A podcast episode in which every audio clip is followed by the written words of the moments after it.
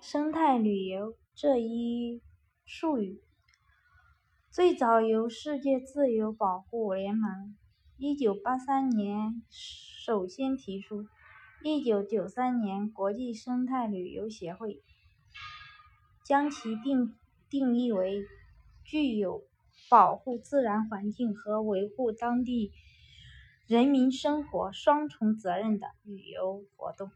一九九二年至一。一九九二年至二零二零年，我国以森林旅游提法统领的林业旅游长足发展，全国森林旅游客流量从一九九二年的二两两千四百万人次，增长到二零一九年的十八亿人次，增长了七十五倍。近期。